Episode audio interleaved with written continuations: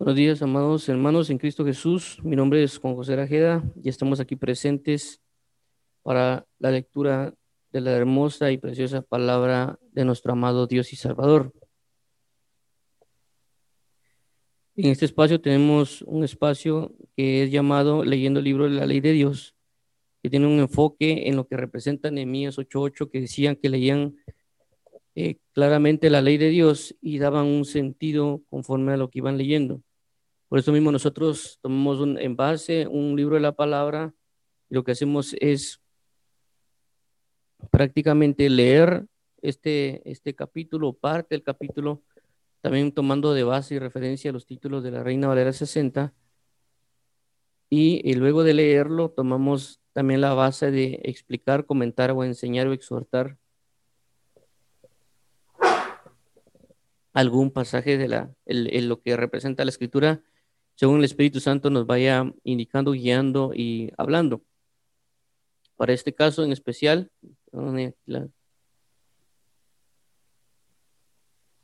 para este caso en especial tenemos la lo que representa el libro de Lucas capítulo 9.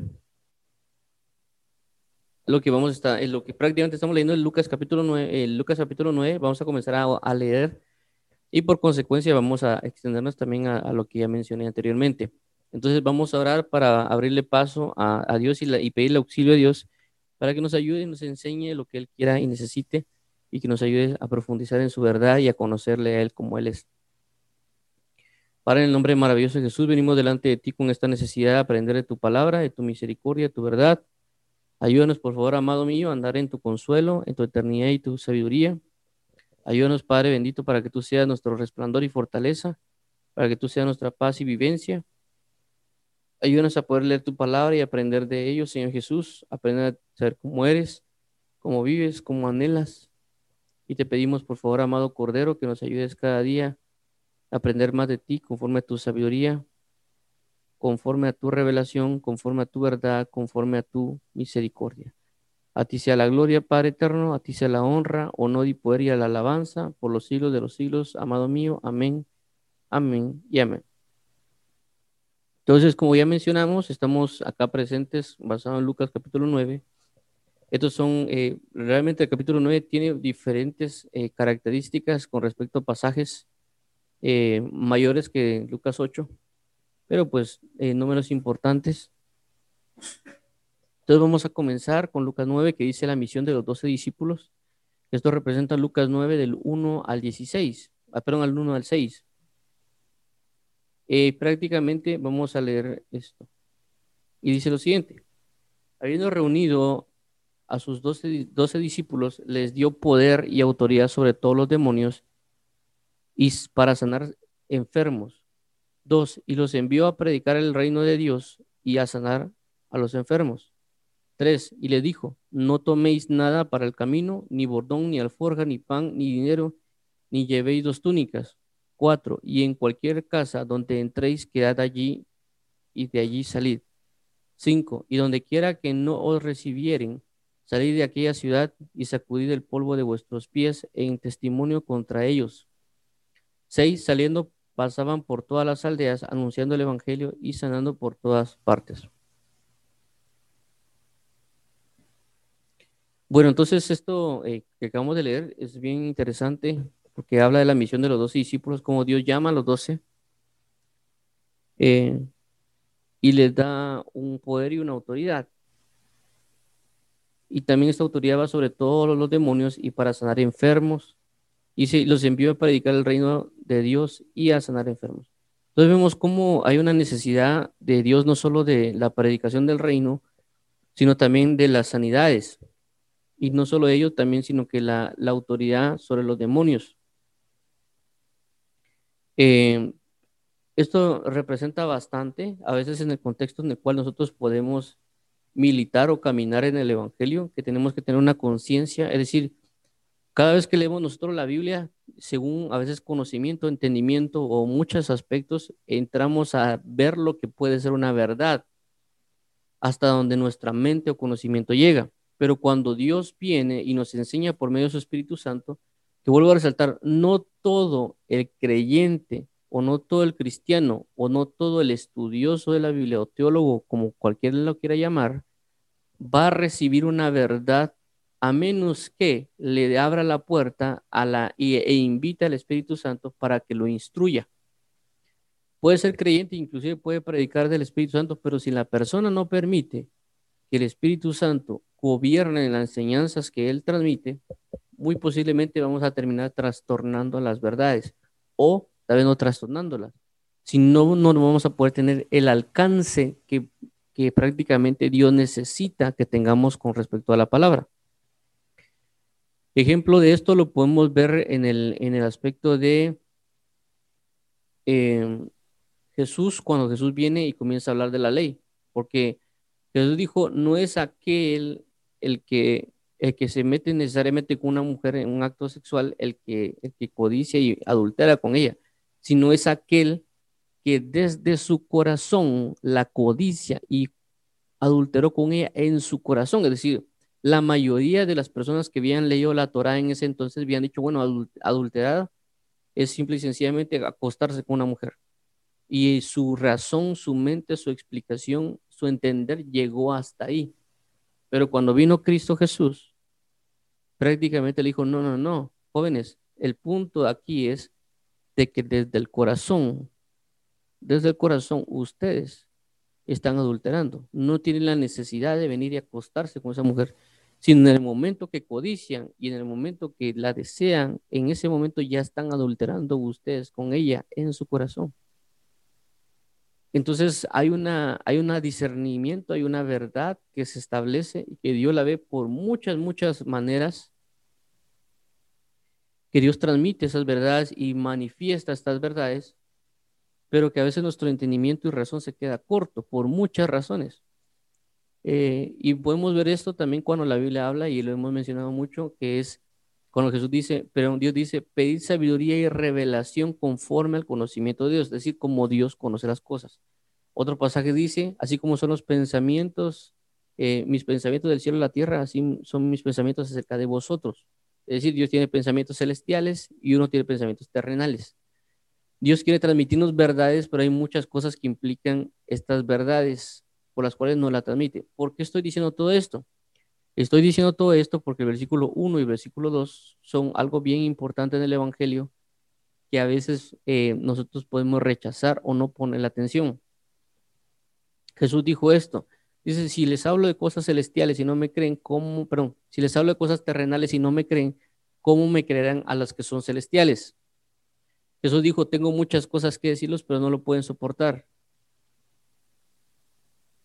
Jesús dice, no le echéis las perlas a los celos, no seas que se vuelvan y os despedacen. Entonces, ¿qué pasa? Tenemos muchas verdades de Cristo, tenemos mucha revelación de Cristo, pero no la podemos recibir, no la podemos asimilar porque somos bebés espirituales. ¿Por qué menciono esto? Porque hay, corrientes que hablan de que la persona, el ministro o las personas no pueden echar fuera demonios.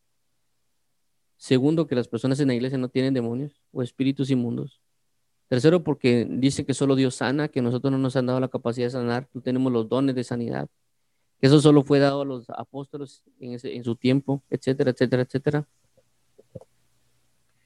Pero no es así porque la Biblia no da ese respaldo y pueden ellos amarrarse un montón de versículos, pero vuelvo a mencionar, si no tenemos al Espíritu Santo y la comunión con Él, no vamos a poder tener la verdad plena. Y eso también implica inclusive años de oración y súplica para aprender, para que Dios nos dé una, eh, la respuesta. ¿Por qué? Por las respuestas que aparecen por, por, consecuencia de la guerra espiritual y lo que esa respuesta puede generar el impacto, que el enemigo puede retener ciertas respuestas. Esto aparece en, en el libro de Daniel, cuando Daniel ora para pedir respuestas y para misericordia por su pueblo, y vimos la retención de un ángel 21 días. En este caso, Daniel, vemos de que pues era Daniel y su intercesión y oración pues provocó que la cosa llegara en 21 días. No porque no había sido oído, porque en el instante fue oído. El problema fue el, enviamiento de la respuesta, que llegó 21 días después. Para nuestro caso, a veces no somos tan constantes en oración, a veces las respuestas pueden tardar hasta años por causa de nuestra negligencia o, o nuestra falta de perseverancia. Mientras eso llega, uno puede pensar que ciertas verdades son mentiras. Entonces tenemos que estar bien atentos por el punto que dice aquí, que dio poder y dio autoridad sobre todos los demonios. Entonces, ¿cómo así que alguien le está dando la autoridad sobre los demonios? Porque Jesús tenía autoridad sobre los demonios y a los demonios le decía eh, que reprendía al demonio, que se fuera. Y dice, y para sanar enfermedades. Y la pregunta es, ¿por qué Dios le está dando esta autoridad a ellos? ¿Cuál es el objetivo principal de Dios darle una autoridad a este tipo de personas? Porque aquí dice que se lo dio a sus doce discípulos.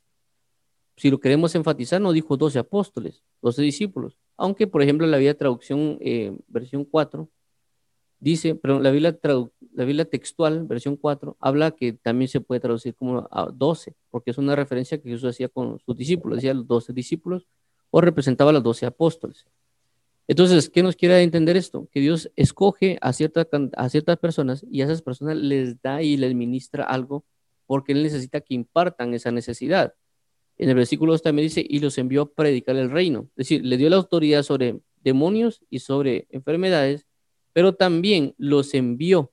¿Para qué? Para predicar el reino y para sanar enfermos. Hay un énfasis tanto en el versículo 1 como en el versículo 2 sobre la sanidad de los enfermos. Entonces hay personas que solo se creen que hay que predicar la palabra, pero olvidarse de las sanidades o la liberación de demonios.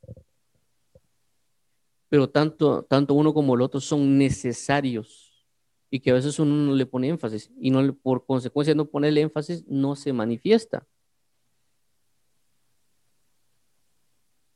Esto vuelvo a resaltar lo importante. Eh, mm, y alguien dirá, ¿y esto qué tiene que ver con los doce discípulos? Porque se te, a veces está saliendo del contexto y, y otras cosas que pueden mencionar, pero realmente no es así. ¿Por qué? Porque el énfasis acá es comprender no únicamente el aspecto de, regirse, decir, bueno, estos son solo discípulos y solo los doce pan, sino que la Biblia habla que nosotros también somos discípulos. Es decir, mi énfasis está aquí mi énfasis está en este punto. Uno, Dios sigue siendo el mismo. Dos, nosotros somos discípulos. Tres, Él da poder y autoridad. Cuatro, él imparte el tipo de poder y autoridad que va a manifestar sobre cada uno. Ese es mi principal objetivo y por eso me extendí a explicar con, con mayor eh, énfasis el aspecto de lo que yo puedo pensar y lo que Dios puede pensar. Dice, y los envió a predicar. Y aquí que hay, después de la, de la, administración de la autoridad y la potestad, después envía a una predicación y a una sanidad. Porque este énfasis otra vez, porque Jesús también ya hizo un enviamiento con ellos y les dijo, ir y hacer discípulos, ir y predicar el evangelio. Y dice, con la misma autoridad que me fue otorgada, así mismo yo hoy los envío.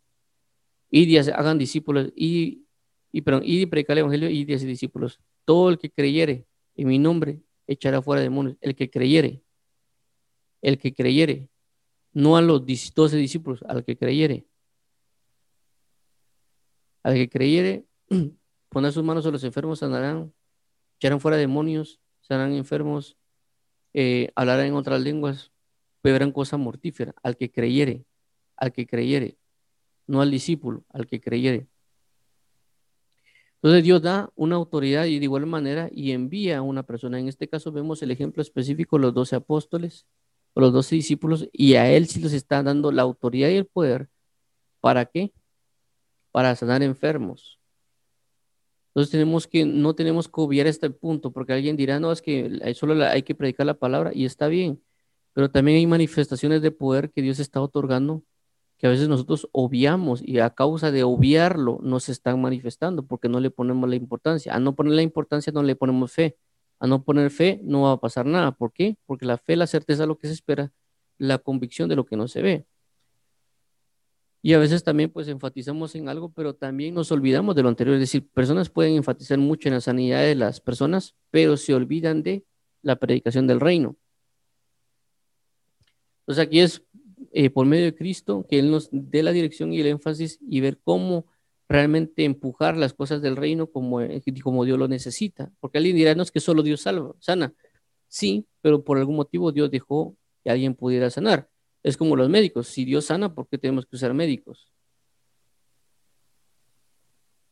Porque Dios de alguna manera otorgó a un médico el conocimiento para que él pudiera estudiar y pudiera lograr aprender cómo es el cuerpo humano y por consecuencia dar un diagnóstico y por consecuencia tal vez generar una operación. Inclusive hay mismos creyentes que se, meten, tal vez si necesitan una cirugía por algún motivo, van con un médico para que lo haga, no se ponen a orar para Dios decirle que lo haga. ¿Me comprenden? Puede ser que Dios también quiera ejecutar algo divino y haga sana a una persona automáticamente de alguna enfermedad y no tienen que ir al médico. Pero no todos los casos se manifiesta de esta manera. A lo que quiero llegar es, a veces las personas no tienen la fe necesaria en Dios y no pueden orar a Dios diciendo, Señor, sáname. Dios usa a ciertos hombres para que ellos manifiesten la gloria de Dios y las personas crean, ok, Dios está usando a esa persona para sanar, porque está pasando, porque Dios ve los instrumentos como predicar el Evangelio. Sanar para mí es como predicar. Ambas son usos de un hombre. Entonces, ¿por qué si Dios sana, entonces por qué Dios no predica también? ¿Por qué usar a hombres para que prediquen? Lo mismo pasaría con las sanidades. ¿Para qué quiere, para, para, Dios sana? Sí, pero entonces ¿para qué usa hombres para que sanen? Está bajo el mismo contexto. Los dos, el versículo 2 y el, versículo 2, perdón, habla de tanto la predicación como las sanidades, que Dios está usando a hombres para que vayan y prediquen. ¿Por qué? Porque la Biblia dice, en Romanos, dice, ¿cómo creerán si no hay alguien que les predique? ¿Cómo predicarán si no son enviados? Entonces, esto es una base importante para nosotros en el Evangelio porque tenemos que esperar, porque a veces también tenemos el, o que a veces mencionamos mucho, vayan y prediquen el Evangelio, vayan, y estamos tomando la perspectiva que Jesús tomó sin ver la madurez. Es decir, a veces se envía a personas al, al campo de batalla y si tal vez se les da tipos de poderes y autoridades que no van a saber sobrellevar y los estamos enviando a una guerra en la cual van a morir. En este caso Jesús ya había conocido, ya había, había enviado y lo había formado de alguna manera y por consecuencia le da un enviamiento temporal para que vivan y experimenten lo que puede representar la predicación del Evangelio, las sanidades y demás. Pero, por ejemplo, en mi caso, yo he estado, eh, cuando comencé en, el Evangelio, en algunas en unas iglesias, recuerdo yo, de que hay personas de que desde ya las entregan a la predicación, por ejemplo, le dan un grupo de personas que regularmente son lo que le llaman las células, vienen, les dan un grupo de personas o ellos ponen una célula por sus amigos y demás y comienzan a ejercer algo que aparentemente no tienen, la, que, perdón, que no tienen, no aparentemente, que no tienen la capacidad de hacer y por consecuencia involucra mucho peligro para las personas en el ámbito espirituales, inclusive su crecimiento espiritual. Yo viví, experimenté eso en el aspecto de lo que yo visualizaba o que yo veía conforme a lo que pasaba y prácticamente eran que personas de, la, de las iglesias, bueno, usted ya es líder porque ya, pasó como tres meses en, en la escuela de líderes porque les, y que prácticamente la escuela de líder, por ejemplo, donde, donde yo estuve era, ay, le vamos a explicar un poquito la Biblia, qué es un devocional, qué es que las, cómo tratar a las personas y cuestiones así raras. Y luego, bueno, usted ya tiene la capacidad de poner un grupo. Junte en su casa o donde sus amigos quieran y háblenles ahí de, un tema día, semanal.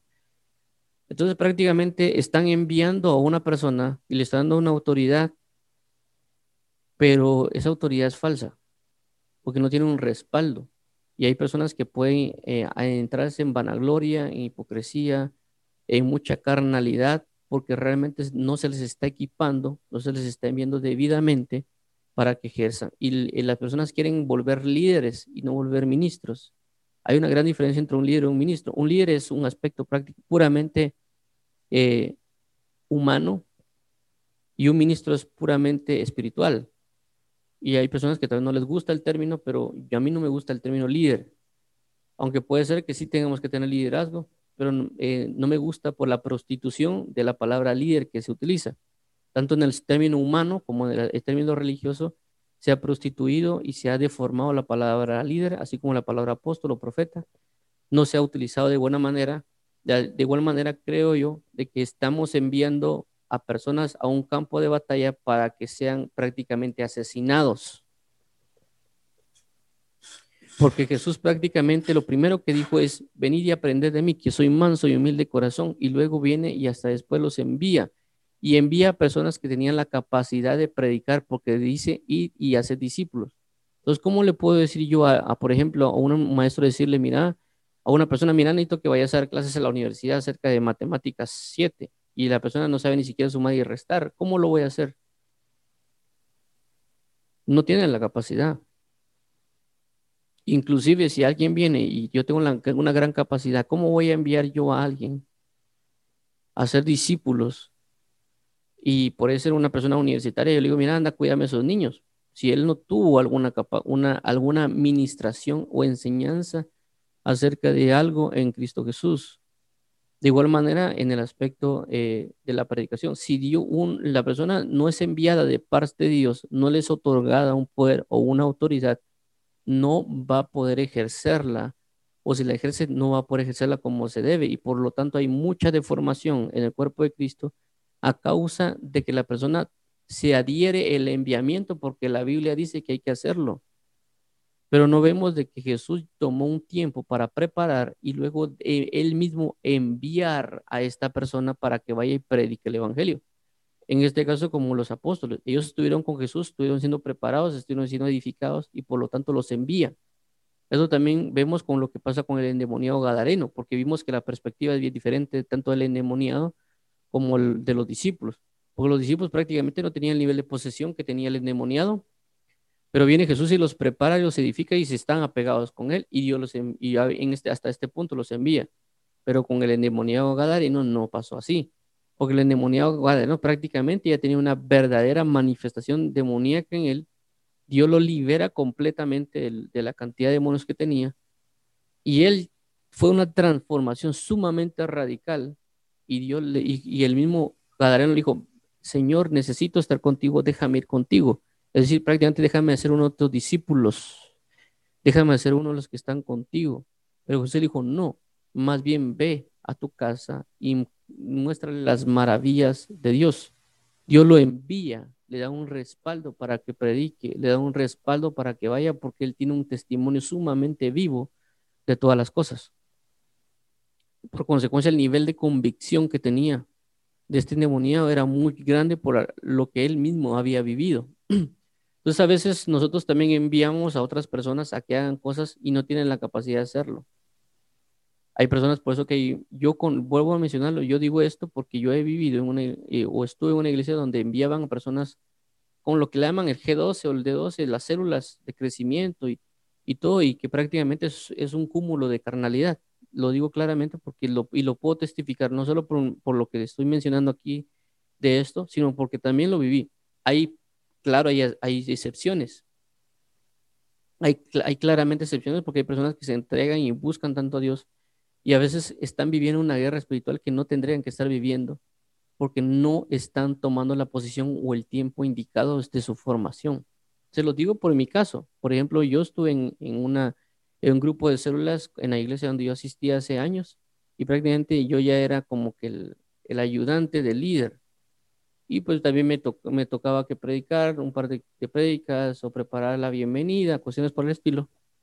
Pero yo vi claramente cómo mi líder a veces tenía conflictos y, de repente tal vez a veces por la misma presión caía en alcoholismo o cuestiones así porque se le estaba dando algo que no podía sobrellevar. Y siempre era lo mismo, cada fin de año caía en algún alcoholismo, al, llegaba enero, llegaba febrero, hasta marzo, tal fecha, volvía a levantar el grupo, volvía a caer en, en lo mismo. Pero me di cuenta que es porque estamos viviendo una guerra que no es, que no tenemos que llevarla estamos dando temas que no son porque el, la misma congregación los está enviando y no los prepara, no oran por ello, no les explican, no les enseñan nada, absolutamente nada. Es como que mira, ahí tienes un grupo, mira cómo salís. Claro, sé que no todas las iglesias son iguales, pero también sé que la, la, base es la misma, por consecuencia la base está fuera del Evangelio, por consecuencia están en tinieblas, por consecuencia están en puras mentiras y únicamente están exponiendo a las personas a, las atrocidades de una guerra eh, desenfrenada y esta guerra desenfrenada pero por consecuencia eh, es una muerte espiritual para el cuerpo de Cristo. Yo lo he vivido también otras personas que también tal vez oran y leen y cuando están transmitiendo pues no transmiten eh, mucho o hay una mezcla de lo que hay eh, en esa relación. ¿Por qué? Porque no hay una forma, una verdadera formación espiritual. Recuerdo que en este ese examen de líderes, unos que me hicieron, el primero, que eran tres módulos en, donde yo no existía, prácticamente creo que eran como aproximadamente unas 15 preguntas tal vez, más o menos, de los que el, para, el, para pasar el primer módulo. Y dos de esas preguntas nada más tenían versículos bíblicos, nada más, y ni siquiera preguntaban eh, acerca de un versículo, sino que decían, ¿existe el libro de, File, eh, de Filemón? ¿Sí o no? existe no sé qué cosa, y ahí quedó prácticamente mi examen. Todo lo demás era cómo dar la bienvenida, etcétera, etcétera, y no había una formación. Entonces, Dios va a enviar y capacitar e indicar realmente el tiempo específico cuando alguien va a ser enviado. En el caso de Jesús, vemos cómo Jesús esperó prácticamente hasta los 30 años para que Dios lo enviara a predicar el Evangelio. ¿Por qué no comenzó a los 15? ¿Por qué no comenzó a los 20? ¿Por qué no comenzó a los 25? ¿Por qué no comenzó en esos espacios cuando pues a, la edad de 12 años ya dejaba atónitos a los, a los eh, maestros de la ley, a los ancianos? Tanto con sus respuestas como con sus preguntas. Si ya dejaba atónito, ¿por qué no permitió Dios que predicara a los 12 años? ¿Por qué no permitió Dios que predicara a los 15? ¿Por qué no permitió Dios que predicara a los 20? ¿Por qué no, no permitió Dios que predicara a los 25, a los 28, a los 22? Cualquiera dirá, no, es que la palabra se tenía que cumplir. Sí, la palabra se tiene que cumplir, pero la pregunta es ¿por qué? ¿Cuál es la esencia de esa verdad? ¿Por qué enviar a Jesús hasta los 30 años? Y es por el nivel de preparación que necesitaba. Vemos a un Moisés, una preparación de, 40 años, perdón, de, de 80 años. Vemos a un Elías también una preparación no sé cuántos años porque estaba escondido. Vemos a David también una preparación de una gran cantidad de años vemos a, otros ministros que fueron de esa manera, pero también vemos un endemoniado que realmente no recibió ninguna preparación, únicamente se endemonió, Dios lo liberó y Miranda a predicar. Cada quien, Dios va a dar la autorización de la predicación o el enviamiento, pero lastimosamente hay ministros que únicamente están enviando a personas a la guerra sin las armas, sin lo necesario y con un mal respaldo, y como dice la palabra de Dios también, que no hay que colocar a personas que son neófitos en el Evangelio porque no sea, neófitos como que no tienen la capacidad, eh, son ignorantes en la escritura, son, están comenzando, porque si no hay que darles un nivel de autoridad, porque si no, lo que va a pasar es que van a caer en las artimañas o, o tentaciones del diablo y van a prácticamente destruir la iglesia. Entonces tenemos que tener cuidado en dar ese poder, esa autoridad a alguien cuando no la tiene porque podemos destruirle su vida espiritual. En este caso Jesús sabía específicamente y les dijo, miren, hoy le doy el poder, la autoridad sobre los demonios y sanar enfermos porque Dios me la ha dado. Y también hoy los envío a predicar el Evangelio y a sanar los enfermos. Entonces tenemos que tener un énfasis en la verdad del Evangelio, de lo que Dios quiere transmitir y lo que quiere otorgar. Y nosotros tener mucho cuidado con las doctrinas que estamos viviendo porque podemos hacer situaciones que no corresponden. Darle a alguien algo antes de tiempo. Vuelvo a resaltarlo.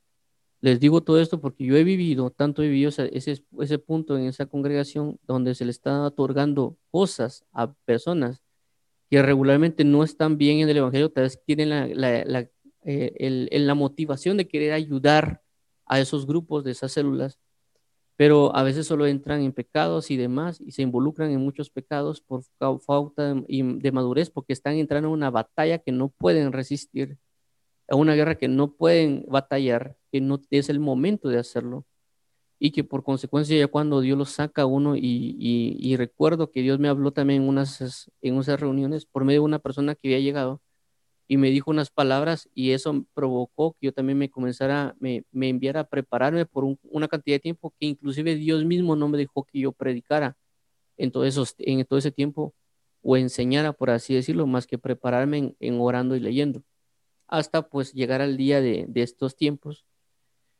En el caso ya desde el año pasado más o menos, que estoy prácticamente eh, en estas reuniones de lectura y también de la oración y enseñanza, desde el año pasado aproximadamente, y pues ahorita prácticamente estoy de lunes a domingo, eh, aunque a veces no puedo por algunas circunstancias de trabajo. pero prácticamente transmitiendo una verdad, que, porque ya prácticamente tiene una formación de años, casi 10 años, eh, y algunas otras cosas porque Dios mismo lo ministra y enseña y da una autoridad y una guianza y respaldo, ¿me entiendes? Entonces ya uno va con una conciencia mayor de las cosas que está haciendo y por consecuencia el respaldo que Dios le puede brindar a uno. Pero ya teniendo entendido muchas, muchas razones, por supuesto sé que hay otras personas que Dios tal vez se acaban de convertir y ya los está mandando a predicar pero vuelvo a resaltarlo, con cada persona es diferente porque Dios conoce y sabe lo que hay en cada persona y la necesidad que Él va a otorgar y la autoridad que Él va a poner sobre cada persona para que predique el Evangelio. Pero también vuelvo a resaltarlo, también hay una necesidad para la sanidad de enfermos que tenemos que nosotros tenerla porque todavía no tenemos un énfasis. Tenemos un énfasis en la predicación, en la enseñanza, pero no en las sanidades y la liberación de demonios, porque no hemos entendido realmente esa necesidad, porque todo se basa en necesidades realmente. Me comprenden, a veces uno, puede pensar de que no hay demonios, que las personas no están endemoniadas, que las personas no están, es como una enfermedad. Uno le pone atención a las enfermedades porque uno, uno percibe las enfermedades. Es decir, viene alguien y por algún motivo tiene gripe, le duele la cabeza, tiene fiebre, etcétera, los síntomas, ¿qué hace?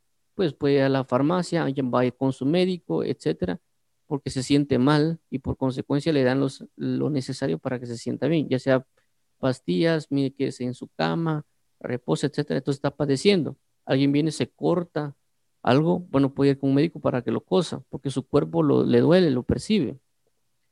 Alguien, pues, por algún motivo, pues, tiene cáncer o, cuestiones así, también percibe las consecuencias de lo que eso representa o algún otro tipo de enfermedad, entonces él percibe en su cuerpo y automáticamente va con el médico para que el médico lo sane, o va, o ya conoce los síntomas, va a la farmacia y compra y hace lo que tiene que hacer para que, o inclusive tiene un problema de digestión, le duele el estómago, él va constantemente al baño, compra algo de lo que él ya conoce o lo que le ha funcionado y prácticamente se sana, aparentemente.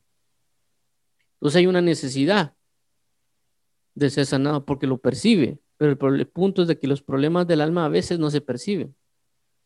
Aparentemente, es decir, alguien, en la humanidad está sumergida en depresiones, en, en arrogancias, en idolatría, en un montón de cosas que representan espirituales y almáticas, pero el hombre piensa que es correcto.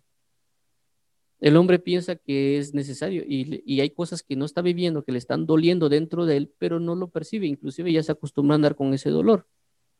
Y puede haber sido generado por demonios porque la misma palabra dice de que el demonio lo llevaba a que se sumergiera en agua para ahogarlo o que se metiera en el fuego para quemarlo, para querer matarlo y no lo lograba. Pero el problema con esto es de que nadie quiere es, eh, y decir que lo tiene porque eso representa su reputación. ¿Qué reputación? Por ejemplo, si alguien dice, mire, ella es una prostituta, ¿cómo así que ella es una prostituta? ¿Me entiende? Si alguien dice, mire, él es, eh, qué sé yo, él está loco. ¿Tú cómo así que me vas a diagnosticar que yo estoy loco? O que muchas personas a veces no les gusta ir al psicólogo, por ejemplo, como inclusive se ve en una realidad o se ve en las películas, el hecho de decir, bueno, yo no voy a ir a un psicólogo porque yo no estoy loco. O no voy a ir a un psiquiatra porque yo no estoy loco. Pero a veces solo es una manifestación de ignorancia de que a veces uno no conoce, por ejemplo, los, esos aspectos, porque un psicólogo no es para tratar locos, un psicólogo es para tratar problemas que puede tener alguien en su psique, en su psique. Por eso se llama psicología, psique, que trabaja la psique. Entonces, para trabajar a alguien en, en, el, bueno, ellos le llaman la mente, pues, pero realmente están más limitados que otras cosas. A lo que quiero llegar es de que van a tratar enfermedades mentales, por así decirlo, o problemas del alma, y por eso están. Pero las personas a veces porque dicen, bueno, yo no estoy loco, ¿para qué me van a tratar de esa manera? Y hay un mal concepto y por consecuencia no pueden ser sanados. ¿Por qué? Porque ellos mismos no se, están diagnosticando. Es como alguien viene y se corta la pierna y está sangrando y dice, bueno, no pasa nada. Inclusive hay personas que pueden ocultar enfermedades corporales por la misma situación de que pueden perder algo. Inclusive puede ser deportistas o demás, pueden esconder porque dicen, bueno, eh, puede ser que si piensan que yo me golpeé o sucedió algo con mi pierna, me pueden quitar algo, puede pasar esto, puede pasar lo otro, y no reportarlo. O hay personas que le duelen ciertas situaciones y no dicen, bueno, esto no pasa nada, y al final, eh, por no tratarse, pueden morir a causa de esa enfermedad. De igual manera pasa con los espíritus de demonios, es decir, las personas están poseídas por demonios, todo aquel que está fuera de Cristo tiene posesiones demoníacas o espíritus inmundos, quiera o no quiera, le moleste o no le moleste, le ofenda o no le ofenda, lo tiene y tiene que tratarse. El problema está que no hay nadie quien lo trate. Por eso Jesús viene y envía. Por eso cuando Jesús vino, vino y vino a, liberar demonios, vino a sanar enfermos, porque no había nadie quien lo hiciera. Lastimosamente no había nadie porque no había nadie que se entregara como Jesús se entregó. Entonces cuando Jesús ya vino y enseña la necesidad de que las personas tienen de ser sanadas, de, ser liberadas de demonios y de ser sanadas de enfermedades, como Jesús conoce la necesidad que hay en el mundo, porque una de las cosas del, Evangelio de la Gracia es eh, predicar que las personas sean libres de cárceles y anunciar también la libertad. Entonces Jesús viene y trata también de, viene y busca la sanidad también corporal, pero también la libertad en el espíritu de demonios, porque sabía Jesús de que habían personas con posesiones demoníacas y de espíritus inmundos, pero también con enfermedades que, que había una necesidad de que también a través de la liberación o de sanidades iba a ser una pauta, una puerta para que puedan recibir la palabra de Dios.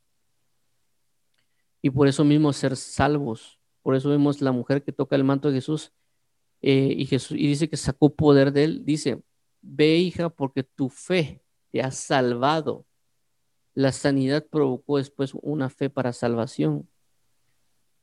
Entonces, el endemoniado Gareno igual, vemos que esta persona estaba endemoniada y andaba en los lugares perdidos y no había nadie que le prestara atención más Jesús. ¿Por qué? Porque nadie tenía la capacidad de liberar demonios. Hasta que, que Jesús llega, lo libera de los demonios y a consecuencia, él entra en el Evangelio y entra para una restauración final, para una restauración y por consecuencia un enviamiento para la predicación del Evangelio. Pero a veces a causa de nosotros no ver la necesidad que hay, que es imperante, eh, nosotros no nos, no nos movemos a buscar cómo ejercer esa necesidad por nuestra falta de compasión. Es decir, vemos la ignorancia que hay, pero nosotros nos, prácticamente por ser eh, indiferentes, o bien, bueno, es decir, está la necesidad, sí, pero ¿y a mí qué? Yo voy a seguir lo mío. Ese es el problema que nosotros tenemos. Ay, ellos están endemoniados, sí, ¿y a mí qué? Ellos están eh, en condenación, sí, pero ¿y a mí qué? Y alguien no lo puede decir con esas palabras, pero tal vez no lo, no lo dice y prácticamente sigue en su misma forma de vida. Entonces cuando Dios viene y dice, y le dio poder y autoridad sobre todos los demonios y para sanar enfermos, prácticamente lo que está diciendo es, miren, yo sé la necesidad que hay y por consecuencia que sé la necesidad, hoy se las otorgo la solución y que es mi poder y mi autoridad para echar fuera demonios y para sanar enfermedades pero también para qué? Para la predicación del reino de Dios. Y volver a resaltar las, las sanidades. Dice, y le dijo, no toméis nada para el camino, ni bordón, ni alforja, ni pan, ni dinero, ni llevéis dos túnicas. En cualquier casa donde entréis, quedad allí y de allí salid. Y donde quiera que os recibieran, salid de, de aquellas, donde no os recibieran, bueno, voy a regresar a la anterior. El dice, no toméis nada para el camino, es decir, le da una instrucción aparte prácticamente le está diciendo, miren, yo les voy a suplir en toda su predicación del Evangelio, yo les voy a dar lo que, tienen, lo que van a necesitar. No tienen que llevar todo eso. Dice que ni siquiera tienen que llevar dinero, ni pan, ni alforja, ni túnica. Es decir, imagínense, yo voy a, alguien puede estar en un camino, de repente va un camino a un lugar de cinco días. ¿Sabe? El, camino de cinco días, estamos hablando de, de, cinco días, pues que va cinco días y cinco noches. Entonces tiene que comer, ¿no? Entonces, ¿cómo es que Dios me está enviando sin comer? Porque si no lleven pan. Él dice que yo voy a, voy a ir a mi casa, voy a traer, voy a agarrar un poco de pan, voy a guardar un, par de botellas de agua para ir a comenzar a predicar el evangelio.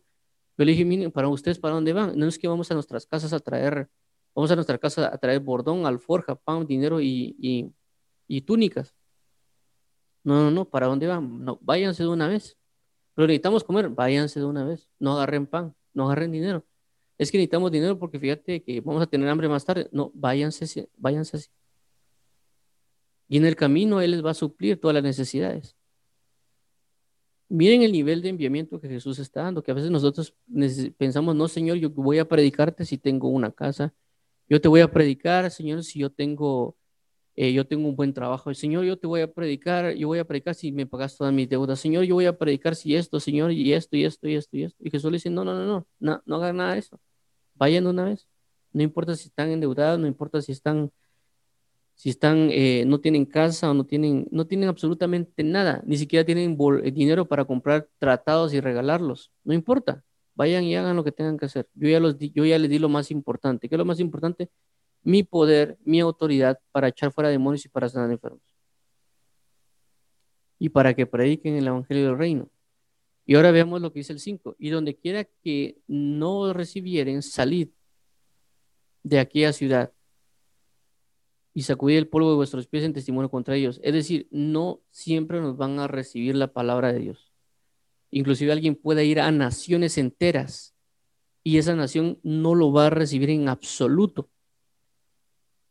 ¿Y qué dice acá? Salid de aquella ciudad y sacudid el polvo de vuestros pies en testimonio contra ellos.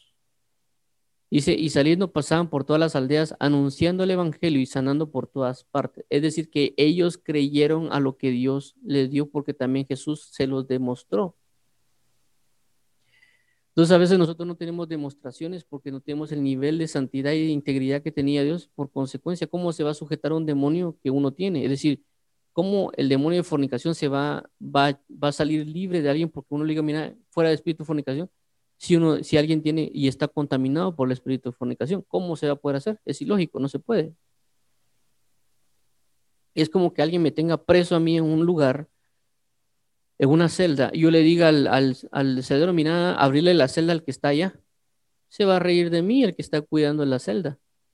Así como que vos me vas a mandar a mí, pero si vos estás preso, ¿por qué me vas a mandar? Y aunque alguien la dice, no es que te voy a matar, pues estás encerrado, no puedes hacerlo.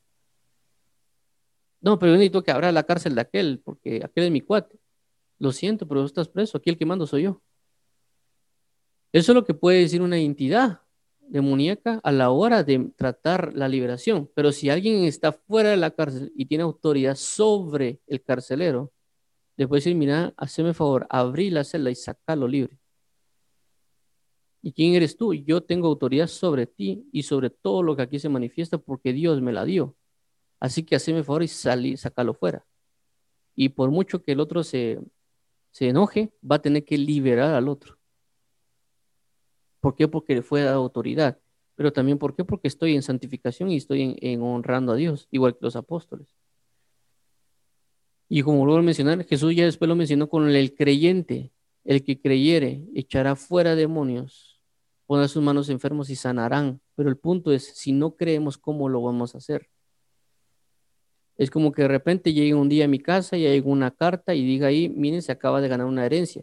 Si yo digo, esto es una mentira, y agarro el, billete y lo echo a la basura, pues simple y sencillamente nunca tuve fe en eso. Y si, era, y si eso era verdad, eso sigue en la herencia, ya sea en casa o, en dinero, eh, sigue ahí. Yo nunca lo voy a obtener. Yo diciendo, eso es una, eso es una gran mentira.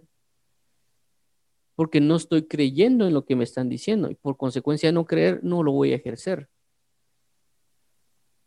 Pero si de repente yo creo que me están enviando eso y digo, bueno, si estoy recibiendo una herencia, ok, entonces va a ir uno al banco porque uno está creyendo en eso. El creer lo va a llevar a actuar. Vamos y ejercemos, ok, si tengo la herencia, mire, esto es cierto, esto es legal, no me están engañando, sí, claro que sí, aquí pase por su herencia. De igual manera es en Cristo Jesús. Nosotros por falta de fe, por falta de preguntarle a Dios, por falta de no creer, no manifestamos las cosas que debemos manifestar. Porque ese es el otro punto. Cuando pasa con los apóstoles. ¿Y por qué nosotros no pudimos echar fuera ese demonio? Fue lo que le dijeron a Jesús. Por vuestra falta de fe, le dijo Jesús. Este género no sale sino con oración y ayuno. Entonces nosotros debemos realmente enfocar y enfatizar el hecho de que no pasan las cosas porque no creemos a Jesús, porque no tenemos la santificación necesaria, porque no tenemos la entrega porque cuando Jesús dice, este género no sale así con oración y ayuno, está hablando de comunión, está hablando de santificación, porque la, oración santifica, la oración vivifica, la oración da autoridad, la oración da muchas cosas, porque estoy conectado a Cristo. Cuando yo oro me vuelvo uno con Cristo. Cuando yo entro en comunión con Dios, me vuelvo uno con Él, así como el hombre y la mujer, cuando tienen una conexión de terrenal, cuando se entra en una relación sexual, cuando le habla a Dios, le llama conocimiento, no relación sexual, le llama el conocer a alguien y entran en esa conexión, se vuelven uno, uno se vuelve esa pareja. De igual manera, cuando yo entro con Dios en comunión, en oración, yo me vuelvo uno con Él en el Espíritu. Y por lo tanto, eh, recibo la autoridad y poder que Él da y la santificación y demás para poder liberar a alguien. Entonces, por eso Jesús dice, miren, este género no sale sino con oración y ayuno. Es decir, a menos que ustedes entren en una, comunión con mi Padre y mi Padre esté dentro de ustedes en un mismo espíritu, que los sean uno, esa, única manera va a ser la cual el demonio se les va a sujetar, porque no van a verlos a ustedes, van a ver el espíritu de mi Padre en ustedes y los va a echar fuera esos demonios, porque están viendo la autoridad de mi Padre, esa misma autoridad que yo tengo y esa misma autoridad que yo les voy a delegar hoy.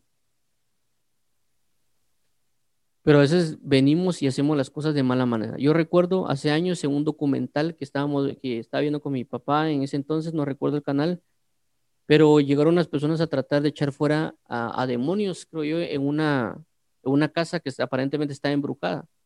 Y recuerdo que ellos, las personas que estaban ahí, salieron corriendo de la, de la casa y diciendo ellos, no, es que los, los fantasmas nos atacan y no sé qué cosas, porque nosotros venimos en el nombre de Dios.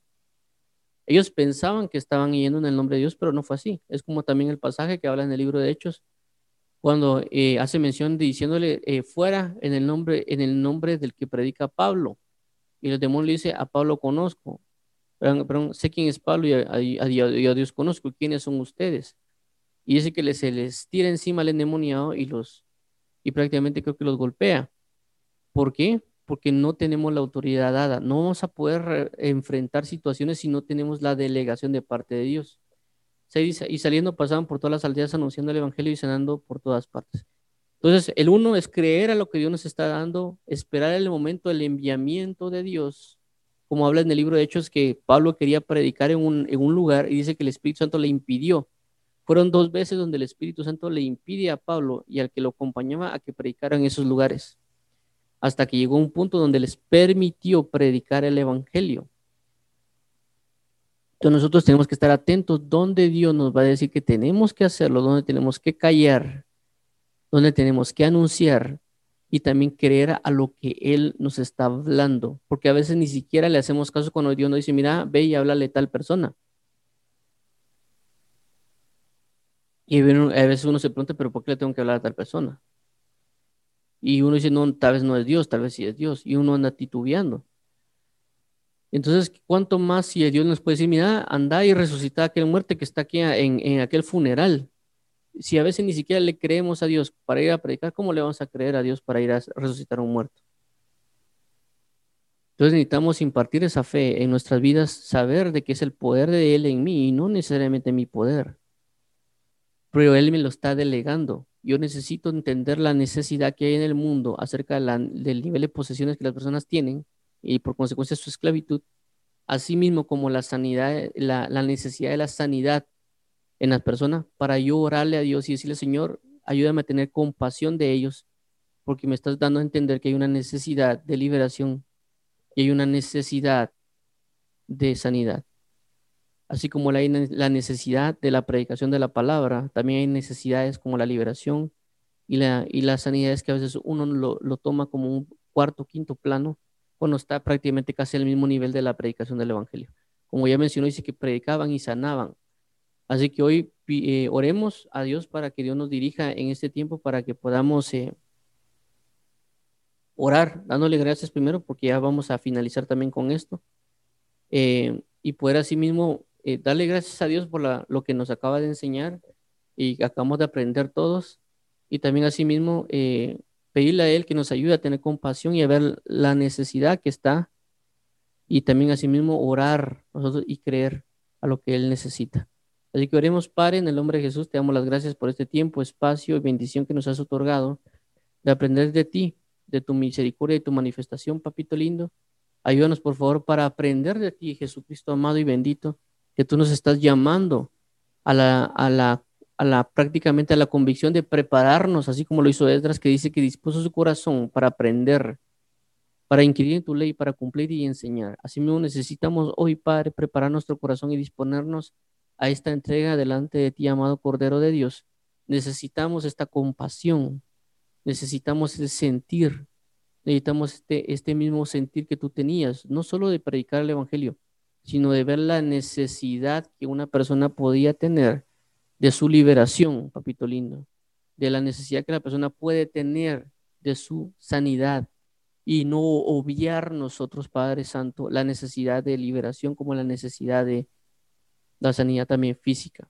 Te lo pedimos, Padre, ayúdanos por favor a tener compasión. Tu palabra dice que tú, Hijo Jesucristo, a causa de la compasión enseñó, a causa de la compasión eh, liberó y a causa de la compasión sanó de enfermedades y a causa de la compasión resucitó muertos.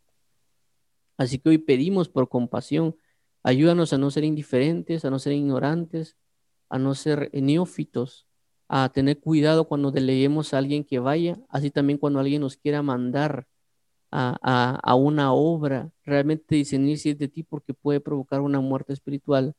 Y te pido, por favor, Padre, por todo el cuerpo de Cristo, para que no estén viendo personas que no tienen la capacidad de hacerlo.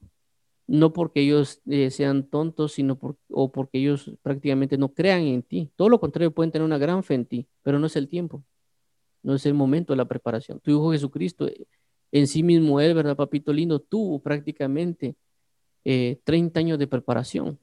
Y, no creo yo de que tú no creías en Él, porque era, era prácticamente tu misma imagen. Pero tú esperaste con Él, porque Él tenía la capacidad y todo, pero también tenía que haber un cumplimiento de madurez y eh, muchas cosas que todos nosotros no entendemos, o por lo menos la mayoría no entendemos de lo que representaba el ministerio de Jesús en la tierra y todo lo que podía representar la preparación de 30 años para un ministerio de tres años, prácticamente casi el diezmo de lo que representó la, predicación de Cristo, de la vida de Cristo. Así que hoy te necesitamos, Padre bendito. Sabemos de que Jesús se preparó 30 años y predicó tres y a veces nosotros hacemos lo inverso, nos preparamos tres para predicar 30. Así que te lo pedimos hoy, amado Redentor, Rey Dios, misericordioso y Padre. Te pedimos por la salvación de cada uno y también para que impartas una verdad a cada uno y que los envíes con poder y autoridad sobre demonios y sobre sanidades y que prediquen el reino de Dios conforme tú lo necesites. Pero te pedimos, ayúdanos a ser eh, entendidos en la voz de Dios, en la voz de tu Espíritu Santo, para nosotros poder asimismo trasladar la verdad del cuerpo de Cristo y así mismo también expandir el reino de los cielos para la gloria y alabanza de tu nombre. En nombre de Jesús, Padre, así a ti sea la gloria, en el nombre de Cristo Jesús. Amén, amén, amén. Entonces, Dios los bendiga a todos. Recuerden, por favor, que estamos también en otras redes sociales, tanto como YouTube, Facebook, Twitch y BK y Castbox, transmitiendo en vivo, eh, tanto a las 5 de la mañana para la oración y a las 6 para la lectura de la palabra, sábados y domingos a las 6 de la tarde una, una enseñanza o una predicación, y también estamos en otras redes sociales transmitiendo uh, tal vez un versículo, un, un, texto, un comentario, un pensamiento, eh, etcétera, en las diferentes redes sociales, también como Twitter, Telegram, Instagram, Tumblr, Medium, Pinterest, Reddit, Archive, Slide y otras más. Dios bendiga a todos, es un gusto estar con ustedes, Dios santifique y vivifique en Cristo Jesús. Dios guarde y bendiga sus corazones y lo liberte y establezca en la verdad de Él. Bendiciones a todos, gracias por leer con nosotros. Hasta la próxima, el próximo tiempo. Bendiciones.